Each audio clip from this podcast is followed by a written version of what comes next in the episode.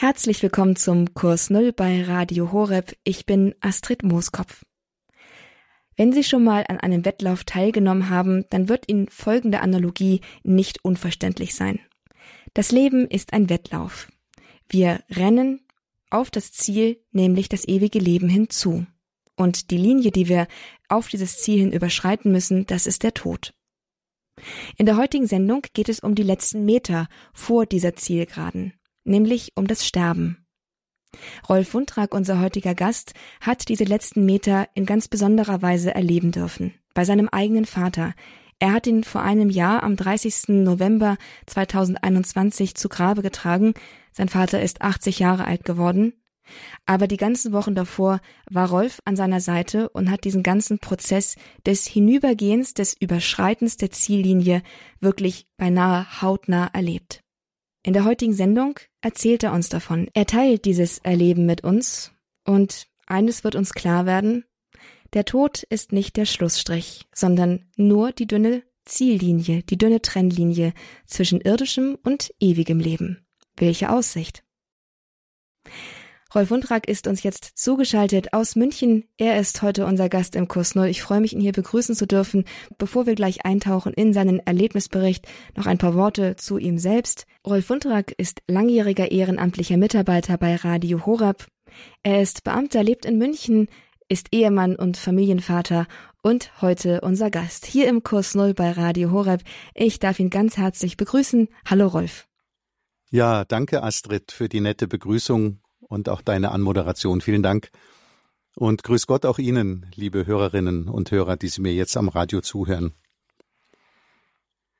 Am 30.11.2021 ist mein Papa im Alter von 80 Jahren verstorben. Er hatte fast zwei Jahre in einem Pflegeheim ganz nahe bei seinem Geliebten daheim gelebt. Mit seinem Pflegegrad 5, den er schon seit knapp zwei Jahren attestiert bekommen hatte, konnte er in den letzten Wochen seines Lebens nichts mehr selbstständig machen. Er konnte sich zuletzt nicht einmal mehr selbst in seinem Pflegebett umdrehen.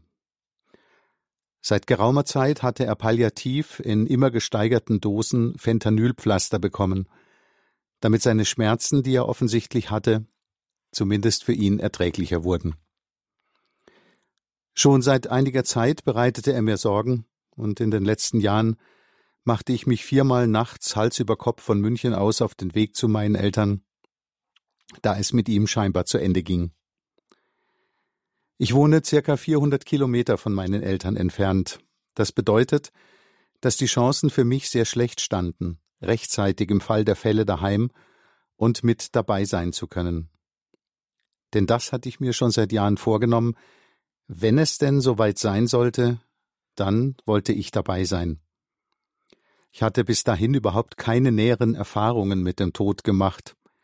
Sicher, einige liebgewonnene Menschen aus dem Freundes- oder Kollegenkreis sind bereits gestorben, aber die Emotionen bei einem noch näher stehenden Menschen sind doch deutlich stärker. Die letzten vier Tage seines Lebens an der Seite meines Vaters zu sein, ihn auf seinen letzten Lebensmetern bis zu seinem im wahrsten Sinne des Wortes letzten Atemzug zu begleiten, das wird mir trotz aller Trauer ein unvergessliches und auch sehr kostbares Erlebnis bleiben. Denn ich habe in der Trauer wahrgenommen, dass Gott unser Herr da ist. Und so habe ich beschlossen, meine Empfindungen, die mich sicherlich geprägt und auch verändert haben, ein Stück weit, niederzuschreiben und eben auch heute in dieser Sendung mitzuteilen. Am Freitag, den 26. November, rief mich meine Mutter gegen 16 Uhr an. Sie war sehr aufgeregt und sagte, der Hausarzt meines Vaters sei gerade im Heim und habe meinen Papa untersucht. Danach habe er zu ihr gesagt, sie solle mich gleich anrufen. Als ich die Sorgen in ihrer Stimme wahrnahm, war klar, dass ich mich sofort auf den Weg von München machen würde. Ich packte Sachen für zehn Tage ein und traf gegen 22 Uhr in der Wohnung meiner Eltern ein. Meine Mama berichtete mir kurz, wie es um Papa steht. Am nächsten Morgen, Samstag, den 27. November, brachen wir bereits um 7.30 Uhr morgens in Richtung Pflegeheim auf, mussten aber zuvor noch bei einer mobilen Teststation im Industriegebiet einen für den Zutritt ins Heim obligatorischen Corona-Schnelltest machen lassen. Und dies, obwohl wir beide dreimal geimpft sind. Bei einer naheliegenden Tankstelle besorgten wir uns Kaffee und Backwaren. Gegen neun Uhr trafen wir im Pflegeheim ein und ich sah Papa. Und er lag wirklich schräg da. Er wirkte geistig abwesend und körperlich sehr schwach. Aber als ihm Mama einen Fruchtjoghurt mit frischer Banane offerierte, aß er den ganzen Becher und trank dazu auch ausreichend. Es gelang mir danach sogar noch, ihm zwei bis drei Insider zwischen Papa und Sohn zu entlocken, und für weniger als eine Minute schien er geistig da zu sein. Wir blieben den ganzen Tag über im Heim und gingen erst nach 19.30 Uhr nach Hause. Meine Mama weinte sehr heftig, da sie es schon länger nicht verkraftet hatte, ihren Mann abends in einem solchen Zustand zurücklassen zu müssen. Der Sonntag, der 28. November, begann wieder mit dem erforderlichen Schnelltest. Dieses Mal hatten wir zuvor online einen Termin in einem Beauty-Salon gebucht, was sich als sehr angenehm und problemlos erwies. Wir verbrachten den ganzen Sonntag bis gegen 19.30 Uhr im Pflegeheim und der Tag war letztlich recht ähnlich zum Vortag verlaufen und blieb im Prinzip ohne besondere Ereignisse. Am Montag, der 29. November, hieß es zunächst wieder testen, testen, testen. Wir mussten an der mobilen Teststation im Industriegebiet bei Temperaturen knapp über dem Gefrierpunkt eine gute Stunde ausharren, ehe wir drankamen. Frühstück holten wir uns wieder bei der Tankstelle und trafen erst kurz vor zehn im Pflegeheim ein. An diesem Tag war Papa schon ein wenig anders. Er schien noch weiter weg als sonst zu sein, und dazu aß und trank er weniger als noch einen Tag zuvor. Auffällig war, wie schwer und gleichzeitig schnell er atmete. Sein Blutdruck wurde mit 100 zu 50 gemessen. Kalter Schweiß stand ihm auf der Stirn. Ein Pfleger zeigte sich sehr besorgt. Trotzdem beschlossen Mama und ich, am Abend nach Hause zu fahren. Wir hatten noch am späten Nachmittag die Möglichkeit genutzt, im Heim einen weiteren Test zu machen, um uns den allmorgendlichen Test zumindest für den nächsten Tag zu ersparen. Am Nachmittag gegen 16 Uhr war ich eine Weile mit Papa alleine im Zimmer. Ich hatte mein dienstliches Notebook aufgeklappt und in Betrieb und arbeitete. Mama war draußen im Gemeinschaftsraum und las einer blinden Mitbewohnerin aus dem Fernsehprogramm vor. Plötzlich nahm ich etwas wahr und bemerkte für einen kurzen Augenblick jemanden, der am Bett meines Vaters auf der linken Seite stand. Leider bin ich nicht in der Lage, mehr darüber sagen zu können. Nur so viel, ich hatte zumindest kein schlechtes Gefühl dabei, als ich ihn oder es bemerkte. Ja, und dann kam der nächste Tag, der Dienstag, der 30. November 2021. Als wir im Heim eintrafen, wussten wir noch nicht, was an diesem Tag noch alles auf uns zukommen sollte. Schon kurz nach unserer Ankunft gegen 9.30 Uhr war aber abzusehen, dass Papas Zustand weitaus schlechter als in den vergangenen Tagen war. Er aß nur zwei oder drei Löffel vom Joghurt, dann presste er die Lippen zusammen und wollte offenbar nichts mehr essen. Trinken wollte er ebenfalls nicht.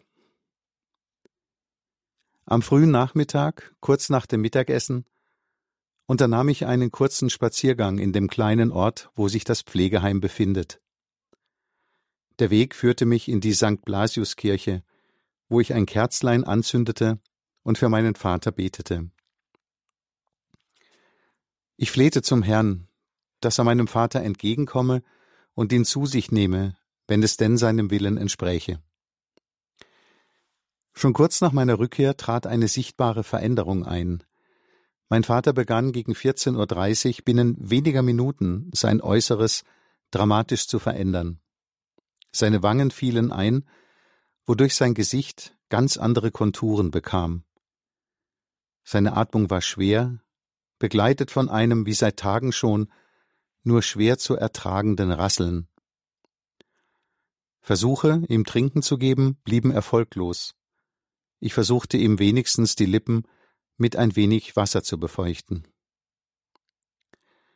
Voller Hoffnung betete ich, der Herr segne dich und erwarte dich am Ufer des Lebens im Licht. Jetzt, da der Tod alles Irdischen an deine Tür klopft und dich herausruft aus dem Land, das dich ernährt, aus dem Kreis der Menschen, mit denen du gelebt hast, und er mache dir den Abschied leicht und schicke dir seinen Engel entgegen, der dich begleitet durch das unbekannte Tor des Todes und dich in das verheißene Land führt, wo die Sonne nicht mehr untergeht.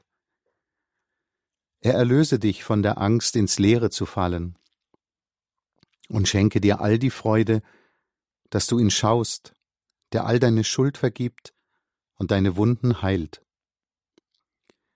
Die Wunden der Angst und nicht erfahrene Liebe, die Wunden des Schmerzens und des Nichtgelungenen. Er zeige dir deine wahre Heimat und lasse dich glücklich sein in seinem Himmel, ihm nahe und denen all, die vor dir gelebt haben. Das gewähre dir der Gott des Lebens, der dem Tod die Macht genommen und sich jetzt freut auf dich, der Vater und der Sohn und der Heilige Geist. Amen. Gegen 17 Uhr schien dann klar, dass mein Vater in die Zielgerade seines Lebens einbiegt. Ich vereinbarte mit dem Pflegepersonal, dass ich in dieser Nacht im Heim bei meinem Papa bleiben würde. Ich rief meine Cousine an und bat sie, meine Mama abzuholen und sie nach Hause zu fahren. Der Plan war, dass wir uns von nun an an Papas Bett abwechseln würden. Gegen 17.45 Uhr trat ich, immer ruhiger werdend, an sein Bett, nahm ihn in den Arm und sagte, Papa, es ist alles in Ordnung. Du kannst gehen, ich passe auf Mama auf. Ich trat ein wenig zur Seite und bat meine Mama, ihm doch Ähnliches zu sagen, was sie auch ohne Zögern tat. Danach beteten wir gemeinsam. Ich habe den Herrn erneut gebeten, meinem Papa mit ausgebreiteten Armen entgegenzukommen. Nach einem Vater unser und einem Gegrüßet seist du Maria, segnete ich meinem Papa mit Weihwasser vom Wallfahrtsort Birkenstein und bat meine Heiligen Louis und Célie Martin, dazu die heilige Therese von Lisieux, den heiligen Papst Johannes Paul II., die heilige Schwester Faustina, die heilige Jungfrau von Schenstochau und die seligen Jerzy Popieluszko und Kardinal Stefan Wischinski um ihren Beistand. Nach dem Gebet nahm ich meinen sehr schwer atmenden Papa in den Arm und sagte zu ihm Papa, komm, bieg ein in die Zielgerade und weißt du was? Vergiss einfach, den nächsten Atemzug zu machen. Und mein Papa hörte auf der Stelle auf zu atmen und starb. Es war genau 18.05 Uhr.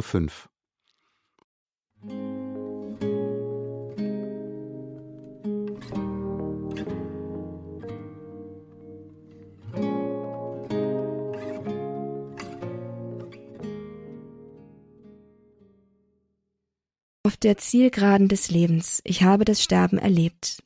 Rolf Wundrak berichtet von den letzten Metern im Leben seines Vaters, die er ganz intensiv begleiten durfte und wo er seinen Vater buchstäblich bis zur letzten Schwelle des Lebens, das heißt des Todes, begleiten durfte. In seinen Armen ist er mit 80 Jahren am 30. November 2021 verstorben. Rolf Wundrak berichtet hier in diesem Kurs Null von diesem Weg, den er mit seinem Vater bis dahin und auch darüber hinaus gehen durfte. Ich habe es sofort gespürt und begriffen, dass es vollbracht war. Ich sagte zu meiner Mutter, Mama, jetzt. Sie sagte, bist du sicher? Ich sagte laut mit Tränen in den Augen, ja. Dann lagen wir uns in den Armen und weinten und ich blickte danach auf meinen Papa und empfand einen tiefen Stolz, dass er es so geschafft hatte. Ich informierte den diensthabenden Pfleger und eine Pflegerin verständigte den Bereitschaftsarzt. Etliche Pfleger und Pflegerinnen kamen nacheinander ins Zimmer, einige weinten. Der Arzt selbst traf dann schließlich erst knapp viereinhalb Stunden später ein. Dieser Umstand war ein Geschenk und eine sehr große Gnade.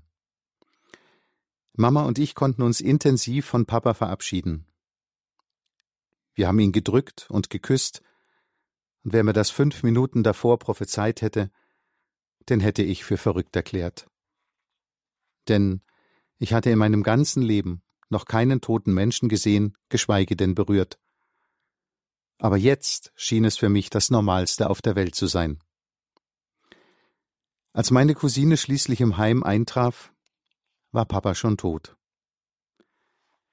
Ich konnte Mama dazu überreden, gegen 21 Uhr nach Hause zu fahren, um sich die letzten, noch unvermeidlich kommenden Anblicke zu ersparen, worauf sie zu meiner Überraschung sogar einging.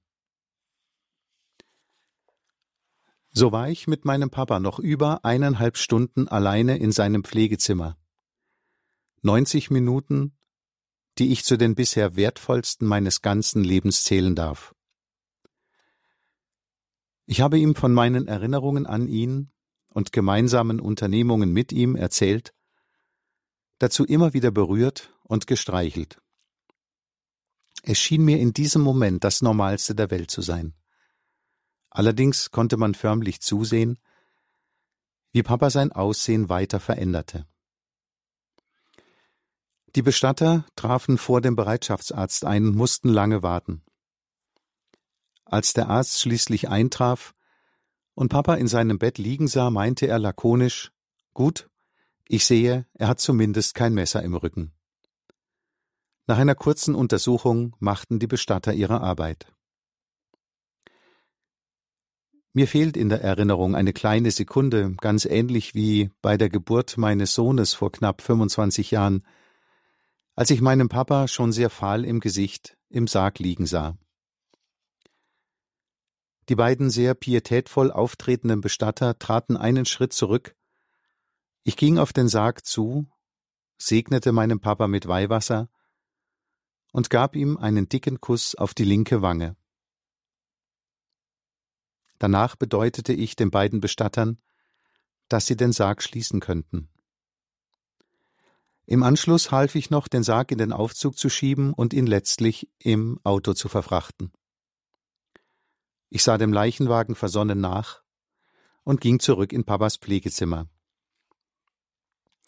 Dort vergoss ich noch einmal eine Menge Tränen und zog, völlig in Gedanken, Papas Bett noch ab, um schon einmal für eine erste Ordnung zu sorgen. Dazu stellte ich seine beiden Trinktassen und zwei Medikamentendöschen in die Küche zur Spüle. Ich verschaffte mir noch einen groben Überblick, wie viele Sachen und Dinge am nächsten Tag auszuräumen wären und wie viele Taschen ich dafür benötigen würde. Dann fuhr ich zu Mama nach Hause, meine Cousine war noch da, ehe auch sie zu sich nach Hause fuhr. Mit mehreren Gläsern Rotwein, jeder hatte mindestens ein Glas zu viel, begannen wir Erinnerungen aufzufrischen und lachten und weinten gemeinsam. Erst gegen 1.30 Uhr gingen wir ins Bett. In der ohnehin sehr kurzen Nacht wachte ich mehrmals auf. Kopfkino heißt das, glaube ich, was sich da alles in den Gedanken abspielte. Dazu bemerkte ich, dass ich einen dicken Kopf, wohl vom Rotwein hatte.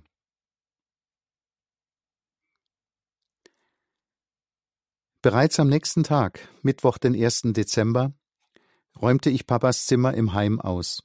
Auch zu diesem Moment flossen die Tränen reichhaltig. Für Papa war eine sehr schöne Gedenkecke vor dem Gemeinschaftsraum hergerichtet.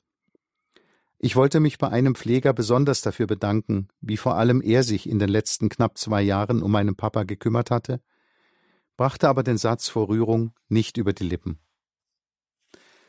Schon um 13 Uhr hatten wir den Termin im Bestattungsinstitut. Nicht einmal 20 Stunden nach dem Tod meines Papas standen wir in der Sargausstellung des Instituts und suchten wie in Trance einen schlichten Sarg, eine rote Urne und ein einfaches Grabkreuz aus. Dazu wurde die bereits von mir seit einiger Zeit textlich weitgehend vorbereitete Todesanzeige in der örtlichen Tageszeitung in Auftrag gegeben. Selbst der Beerdigungstermin wurde schon fixiert. Montag, 13. Dezember um 12.30 Uhr in meiner Kirche in meinem Heimatort. Am Abend nahm ich Kontakt mit einem vom Bestattungsinstitut empfohlenen Musiker auf und wählte die Musikstücke Segne du Maria, Ave Maria und von wunderbaren Mächten aus. Zusätzlich wurde vereinbart, dass für den Abend des 12.12., .12., ein Sonntag, eine Messe für meinen Papa bei Kerzenschein vorgesehen ist.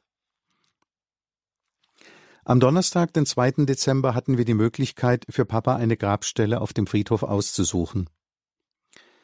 Wenn es auf einem Friedhof überhaupt einen schönen Platz gibt, dann liegt das Grab für meinen Papa sehr schön. Mit Blick auf die Kirche rechts und links auf die Lourdesgrotte mit der Statue der Gottesmutter Maria. Der Friedhofsmitarbeiter brachte uns sogar zum Schmunzeln, als er uns wortreich klarmachen wollte, dass er noch unbedingt wissen müsse, wo genau wir Papa in dem Vierergrab bestatten wollten. Oben rechts, oben links, unten rechts oder unten links. Wir entschieden uns nach einer Weile für oben rechts. Am Abend besuchte uns der Lieblingspfleger meines Vaters. Dieser hat, warum auch immer, in den knapp zwei Jahren eine ganz besondere Beziehung zu meinem Vater aufgebaut und steht unserer Familie dadurch recht nah. Wir haben stundenlang gegenseitig erzählt. Dazwischen haben wir den in Radio Horeb live übertragenen Gottesdienst aus meiner Kirche Maximilian Kolbe in München Neuperlach mitgefeiert. Meine Frau hatte für diese Messe gleich die Messintention für meinen Vater bestellt. Bei der Nennung seines Namens brachen Mama und ich in Tränen aus. Ich hatte es davor nicht für so wichtig gehalten, dass der Name an dieser Stelle im Gottesdienst explizit erwähnt wird, allerdings wurde ich selbst eines Besseren belehrt. Wir gingen wieder sehr spät zu Bett. Zuvor trank ich das ein oder andere Bier mit dem Pfleger. Dazu beschlossen wir, dass sowohl ich als auch er in der Trauerfeier ein paar Worte an die Trauergemeinde richten wollen.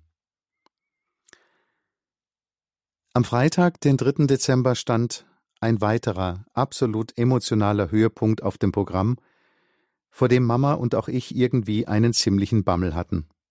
Ein Besuch bei meinem toten Papa in der Aussegnungshalle.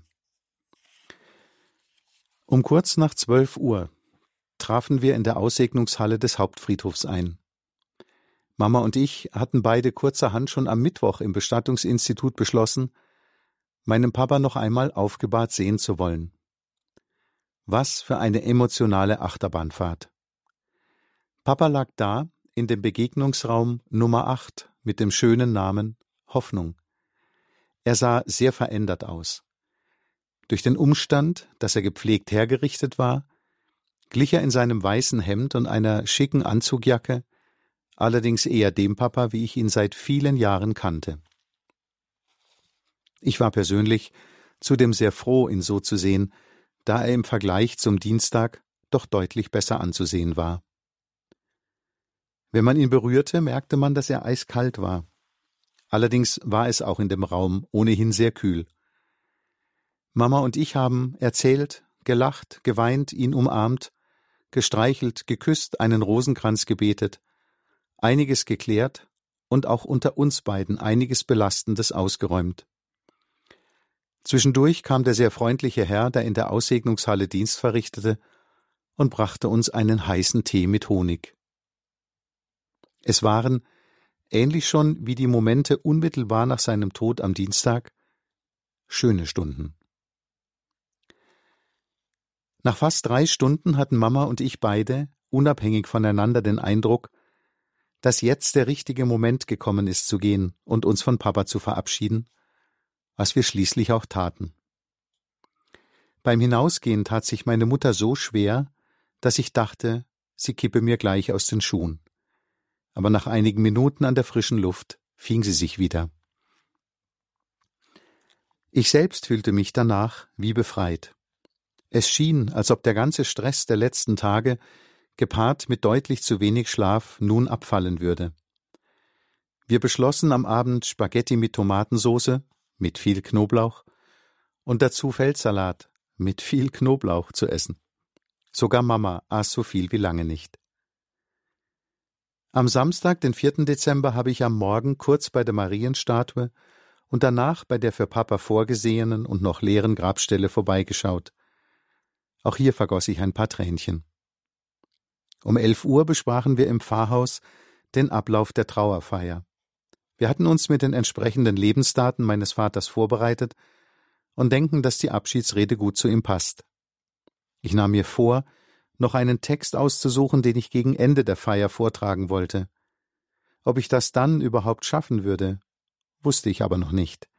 Und, eher beiläufig, hatte mir meine Mutter erklärt, dass es Papas Wunsch gewesen sei, dass ich seine Urne aus der Kirche zum Grab trage.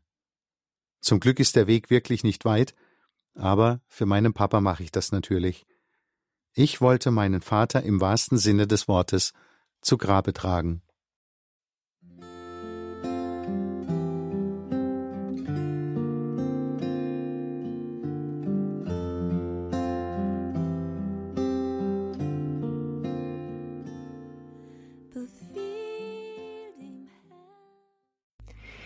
Auf der Zielgeraden des Lebens, ich habe das Sterben erlebt. Ich habe das Sterben erlebt, ja, das kann Rolf Wundrak, unser heutiger Referent, sagen. Er hat seinen Vater verloren und er hat ihn auf seinem Sterbeweg begleitet, bis zum letzten Atemzug und darüber hinaus. Rolf Wundrak hat sich bereit erklärt, in der Sendung hier im Kurs Null uns mitzunehmen auf diesen Prozess, auf diesen Weg, den er mit seinem Vater gegangen ist. Ein Erlebnis, das ihn tiefer und näher hin zu Gott geführt hat nach dem Tod selbst, nach dem Abschied nehmen am Krankenbett, am Totenbett dann, richtet sich der Blick jetzt auf das, was danach kommt, nämlich auf die Beerdigung. Nochmal eine andere Art von Abschied, die auch jedem, der einen Verlust erleidet, bevorsteht. Rolf Wundrak nimmt uns auch auf diesen Weg mit. Am Sonntag, den 5. Dezember, besuchte ich den Gottesdienst und da wurde mir zum ersten Mal klar, dass von nun an mein Papa zu dem Kreis der Verstorbenen gehört für die wir im Gottesdienst beten. Am Montag, den 6. Dezember, fuhr ich nach zehn Tagen Aufenthalt zunächst wieder zurück nach München. Wie erwartet nahm ich meine berufliche Tätigkeit zwischen dem Dienstag, den 7. Dezember und Freitag, den 10. Dezember, ad hoc wieder so in Beschlag, so dass ich in den nächsten Tagen genügend Ablenkung hatte. Am Sonntag, den 12. Dezember, fuhren wir nach der Messe in Maximilian Kolbe von München aus los. Als wir eintrafen, stand auch gleich die vereinbarte Rorate-Messe an. Am Eingang der Kirche sah ich, dass mit einem Aushang sowohl auf die Seelenmesse für Papa als auch auf die eigentliche Beisetzung hingewiesen wurde. Die Messe selbst fand in einer sehr schönen Atmosphäre statt. Am Montag, den 13. Dezember, Schließlich war der Tag, vor dem ich mich trotz all der greif- und begreifbaren Glaubenserfahrungen sehr gefürchtet habe, da. Der Tag, an dem mein Papa beigesetzt werden sollte. Das Bestattungsinstitut hatte alles Notwendige in der Kirche, in jener Kirche, in der ich selbst vor 47 Jahren meine Erstkommunion feiern durfte, schon hergerichtet. Und das Ensemble sah sehr schön aus. Vor der Kirche trafen die Trauergäste ein, die ich alle begrüßte. Ich habe sie nicht alle gezählt, aber es waren viel, viel mehr Menschen da, als wir gedacht haben. Von einem wolkenlosen Himmel schien die Sonne, es war ein herrlicher Tag. Als zu Beginn der Trauermesse das Ave Maria von Schubert gespielt wurde, wurde mir doch sehr flau. Ich konnte die Tränen nur sehr mühsam unterdrücken. Als geistliche Lesung wurde ein Text aus 1 Thessalonicher 4, 13 folgende vorgetragen, in dem Paulus von der Hoffnung der Christen schreibt. Dann schilderte er in sehr warmen Worten die wesentlichen Stationen aus dem Leben meines Vaters. Ich selbst, vor einigen Wochen schon beginnend, hatte eine kurze Trauerrede verfasst, die ich, wie schon gesagt, selbst vortragen wollte. Der Text der Rede lautete Liebe Trauergemeinde, liebe Freunde, schön, dass ihr alle da seid. Vor vielen Jahren hat mein eigener Sohn mal zu mir gesagt, ich sei der beste Vater der Welt. Ich habe ihm damals gesagt, dass das gar nicht möglich sei, da mein Vater schon in dieser Rangliste den ersten Platz unerreicht belegen würde. Mein irdischer Vater darf nun nach Hause gehen zu seinem himmlischen Vater. Und ich bin mir sicher, dass er dort auch auf seinen leiblichen Vater treffen wird, den er auf Erden nicht hat kennenlernen dürfen. Im Jahr 2013, kurz nach dem Tod der Mutter meines Vaters, gelang es mir, das Soldatengrab seines Vaters Heinz ausfindig zu machen. Im letzten Winkel Frankreichs in der Bretagne war Opa Heinz rund um den D-Day am 14. Juni 44 gefallen. Mein, Sta mein nochmal, mein Vater stand am Grab seines Vaters und sagte zum Abschied Mach's gut, Papa. Danach drehte er sich um und sagte Ich habe eben zum ersten Mal in meinem Leben Papa gesagt. Das war richtig komisch. Und jetzt endlich sind sie zusammen. Das tröstet mich heute ungemein. Ich bin dem Herrn sehr dankbar, dass er mir diesen Vater geschenkt hat. Meinen tiefsten Dank für alles, was du für mich getan hast, Papa. Du hast mir nicht nur zusammen mit dir, Mama, das Leben geschenkt, sondern ich erinnere mich auch daran, dass du immer Zeit hattest, mit mir zu spielen, obwohl du erschöpft von der Arbeit gekommen bist. Auch die gemeinsame Zeit für unsere Fußballleidenschaft bleibt mir unvergessen. Bei Wind und Wetter waren wir im Fußballstadion und mochte das Spiel noch so unwichtig sein. Wir waren dabei. Daheim drehte sich sowieso viel um den Fußball, nicht selten zum Leidwesen von meiner Mutter.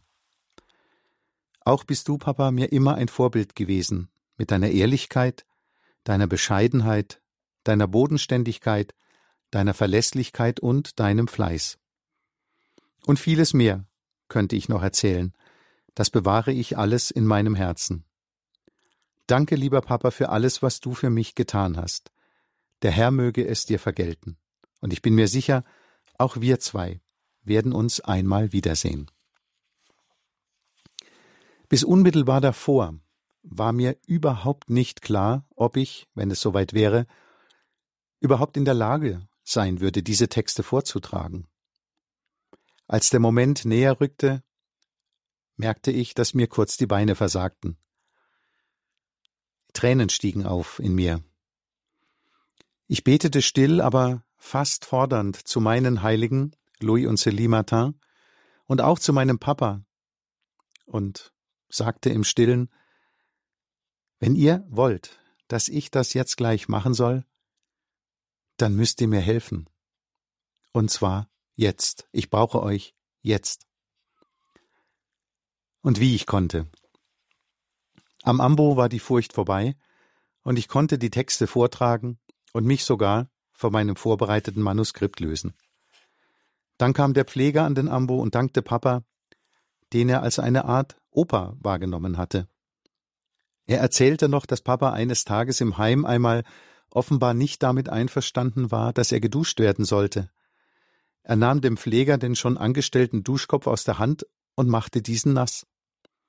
Der Pfleger rächte sich sozusagen danach damit, dass er die Temperatur des Wassers etwas herabsetzte.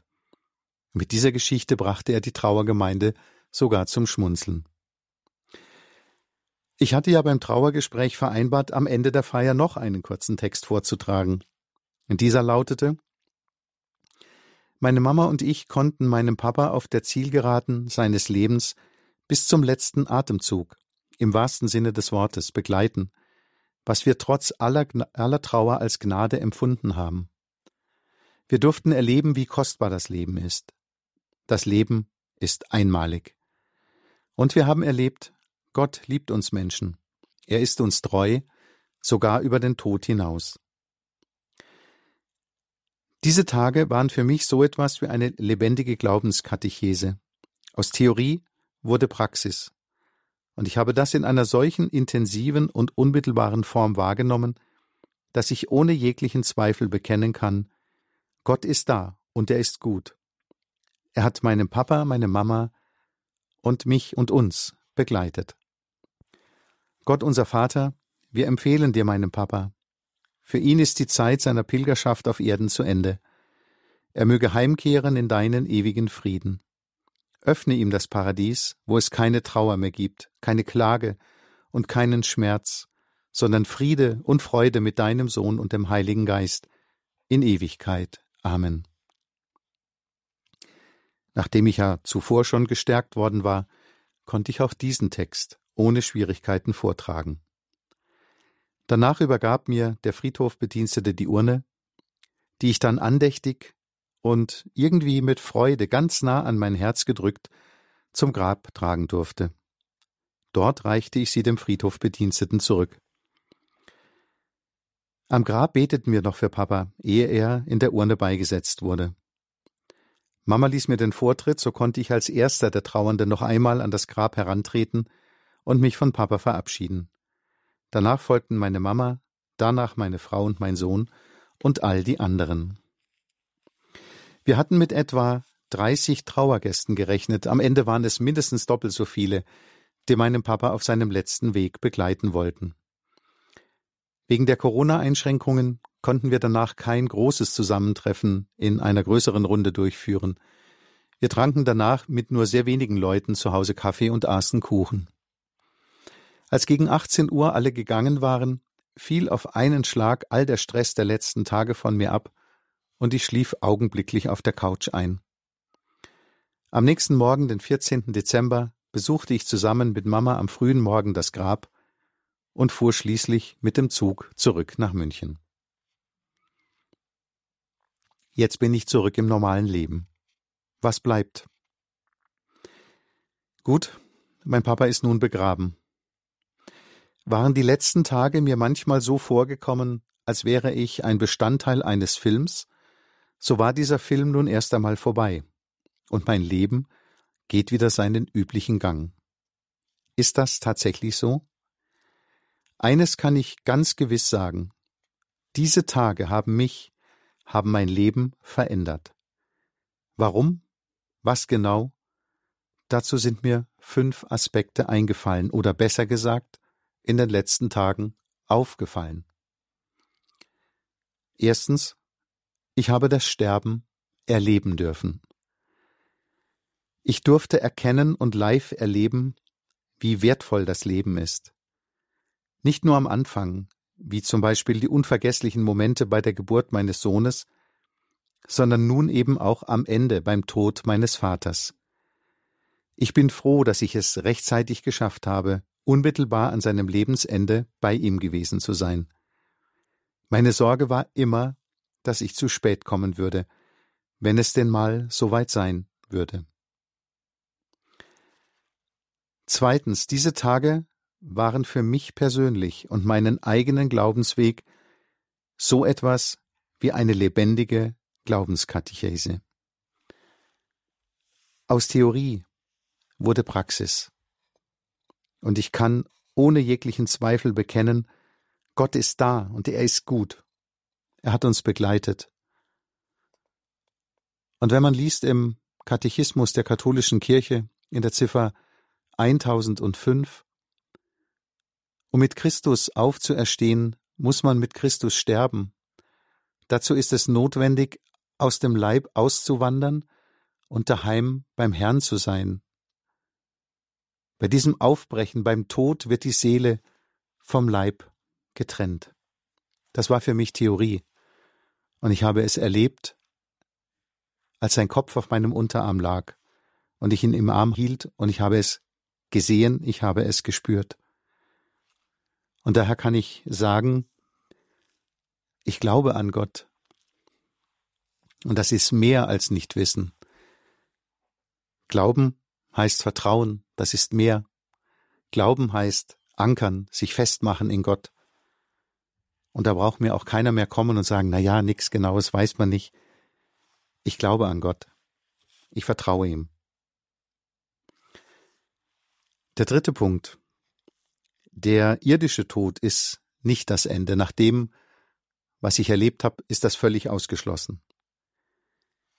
Das, was nach dem letzten Atemzug meines Vaters auf dem Pflegebett lag, was ein paar Stunden später in den Sarg gelegt wurde, was hergerichtet im Sarg in der Aussegnungshalle lag, war der Leib meines Papas, nur der Leib, seine biologische Hülle sozusagen.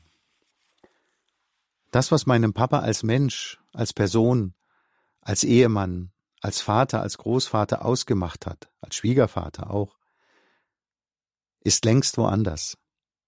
Das steht für mich zweifelsfrei fest. Das war schon eine Sekunde nach seinem letzten Atemzug zu spüren. Und ich sage, es war zu sehen. Wer Ohren hat, der höre oder auch wer Augen hat, der sehe. Der vierte Punkt. Auch hier wieder möchte ich den Katechismus, die Theorie, zunächst einmal zitieren. Ziffer 1006. Angesichts des Todes wird das Rätsel des menschlichen Daseins am größten. So lesen wir in einer Schrift über das Zweite Vatikanum, Gaudium et Spes. Wer den Tod in dieser natürlichen Form erlebt und damit zumindest einigermaßen die Kostbarkeit des menschlichen Lebens wahrnimmt, kann unmöglich der Meinung sein, aktive Sterbehilfe sei ein Fortschritt für die Menschheit oder zumindest so etwas wie eine Alternative. Ebenso scheidet definitiv aus, Abtreibung von ungeborenen Kindern gut zu heißen. Das Leben kann und darf niemals relativiert werden. Wenn ich diesbezüglich die Pläne der neuen Bundesregierung sehe, dann wird mir ganz anders. Denn nur Gott ist der Herr über Leben und Tod. Alles andere fühlt sich nicht nur falsch an, es ist es auch. Der fünfte Punkt schließlich, bis dass der Tod euch scheidet. Ich selbst bin Ehemann seit über 26 Jahren verheiratet. Wenn man zumeist jung und kerngesund vor dem Traualtar steht, ist es einigermaßen leicht zu geloben, dass man, bis dass der Tod euch scheidet, zusammenbleibt und für den anderen da ist. Ich habe jetzt hautnah miterlebt, was das in der Realität bedeutet und welches ungeheuerliche Versprechen man da einander abgibt, ohne auch nur im geringsten zu ahnen, was das dann irgendwann einmal bedeuten könnte. Meine beiden Eltern waren fast 58 Jahre miteinander verheiratet und haben dieses Versprechen bis zum letzten Atemzug eingehalten. Meine Mama hat bis zu diesem Eintreffen des konkreten Moments alles gegeben, sich und ihr eigenes Leben fast aufgegeben, um bis zum Ende für ihren Mann da zu sein. Ja, und zum Schluss bleibt mir jetzt nur noch das Verlangen, meinem Schöpfer zu danken. Danke, Herr, für diese unglaublichen Erfahrungen, die ich im Zusammenhang mit dem Sterben meines Papas machen durfte, dass ich's so wahrnehmen durfte, trotz all der Trauer. Und vor allem Danke, Herr, für diesen Papa. Erneuerbaren des Lebens blüht am Berge Golgatha hervor. Auf der Zielgeraden des Lebens. Ich habe das Sterben erlebt. Rolf Wundrak durfte seinen Vater auf den letzten Metern seines Lebens intensiv begleiten und kann wirklich sagen, etwas davon erlebt zu haben, erfahren zu haben, einen neuen Horizont bekommen zu haben, was der Tod im Verhältnis zu unserem Leben ist. Nämlich eine Ziellinie, die dünne Trennlinie zwischen irdischem und ewigem Leben. Rolf Wundrak hat uns heute in dieser Sendung im Kurs Null von diesen letzten Metern mit seinem Vater erzählt. Wir danken ihm ganz herzlich für diesen Einblick in das persönliche Erleben des Sterbens seines Vaters und danken ihm auch dafür, dass er uns damit den Horizont geöffnet hat auf das ewige Leben, das uns hinter der doch so abschreckenden Ziellinie des Todes erwartet. Liebe Zuhörer, diese Sendung ist natürlich wie üblich bei unserem Hörerservice als CD zu beziehen, aber auch im Podcast herunterzuladen. Wenden Sie sich einfach entweder an hore.org in unserer Mediathek in der Rubrik Kurs Null finden Sie die Sendung des heutigen Tages auf der Zielgeraden des Lebens. Ich habe das Sterben erlebt mit Rolf Fundrak zum Download oder Sie rufen bei unseren Kollegen vom CD-Dienst an unter der 08328 921 120. Die Kollegen sind ab Montag wieder für Sie da, aber Sie können sich auch auf unserer Internetseite eine CD bestellen. Gehen Sie auf horeb.org in die Programmübersicht. Dort finden Sie neben der Sendung des heutigen Tages ein kleines CD-Symbol. Da klicken Sie einfach drauf und dann schicken wir Ihnen auch gerne eine CD mit dieser Sendung zu. Liebe Zuhörer, dem sei nun weiter nichts mehr hinzugefügt. Danke, dass Sie mit dabei gewesen sind. Danke, dass Sie auch Radio Horeb unterstützen, ideell wie finanziell. Wir sind auf Ihre Unterstützung wirklich angewiesen und sind dankbar für jede Spende und für jedes Gebet, das Sie für uns verrichten. Dankeschön. Ich verabschiede mich damit, wünsche Ihnen noch einen gesegneten Samstag und viel Freude mit dem weiteren Programm hier bei Radio Horeb. Mein Name ist Astrid Mooskopf. Hier ist Radio Horeb. Leben mit Gott.